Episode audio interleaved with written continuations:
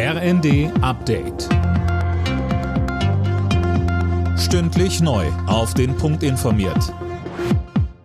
Ich bin Gisa Weber. Guten Abend. Die G7-Staaten planen ein 600 Milliarden Euro schweres Investitionsprogramm. Das Geld soll in die Infrastruktur ärmerer Länder fließen. Der Westen will sich damit Chinas wachsendem Einfluss in vielen Regionen entgegenstellen. Zur Stunde beraten die Staats- und Regierungschefs auf Schloss Elmau unter anderem über den Krieg in der Ukraine. Weiter sagte Kanzler Scholz.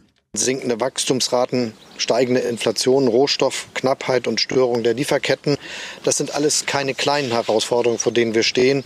Und deshalb müssen wir auch gemeinsam Verantwortung tragen.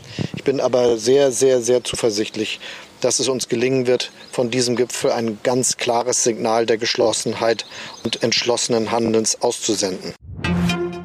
Nach drei Wochen ohne Angriff hat Russland wieder die ukrainische Hauptstadt Kiew beschossen. Und das wenige Stunden vor dem Start des G7-Gipfels. Mehrere Menschen wurden verletzt. Bürgermeister Klitschko sprach von einem grausamen Angriff. Er sagte der Bild, Russland habe bewusst den Start von G7 auf perfide Weise für einen Raketenschlag nutzen wollen. Auch US-Präsident Biden verurteilte die Attacke und sprach von Barbarei. Im Kampf gegen die Inflation fordert Kanzler Scholz, dass Beschäftigte von ihren Unternehmen statt mehr Lohn eine steuerfreie Einmalzahlung bekommen. Das will Scholz Gewerkschaften und Arbeitgebern vorschlagen, berichtet die Bild am Sonntag. Alena Tribold.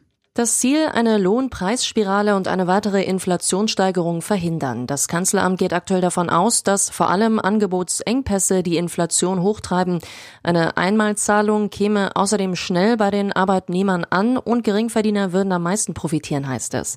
Allerdings mehr als die Hälfte der Arbeitnehmer wird nicht nach Tarifvertrag bezahlt. Hier muss also noch eine andere Lösung her, genauso für Rentner.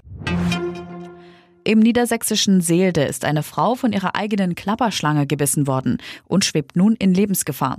Sie wird in der Medizinischen Hochschule Hannover behandelt. Das Gegenserum wurde aus dem Hamburger Truppeninstitut angeliefert. Laut Polizei hält die 35-Jährige gut 70 Schlangen in ihrer Wohnung. Alle Nachrichten auf rnd.de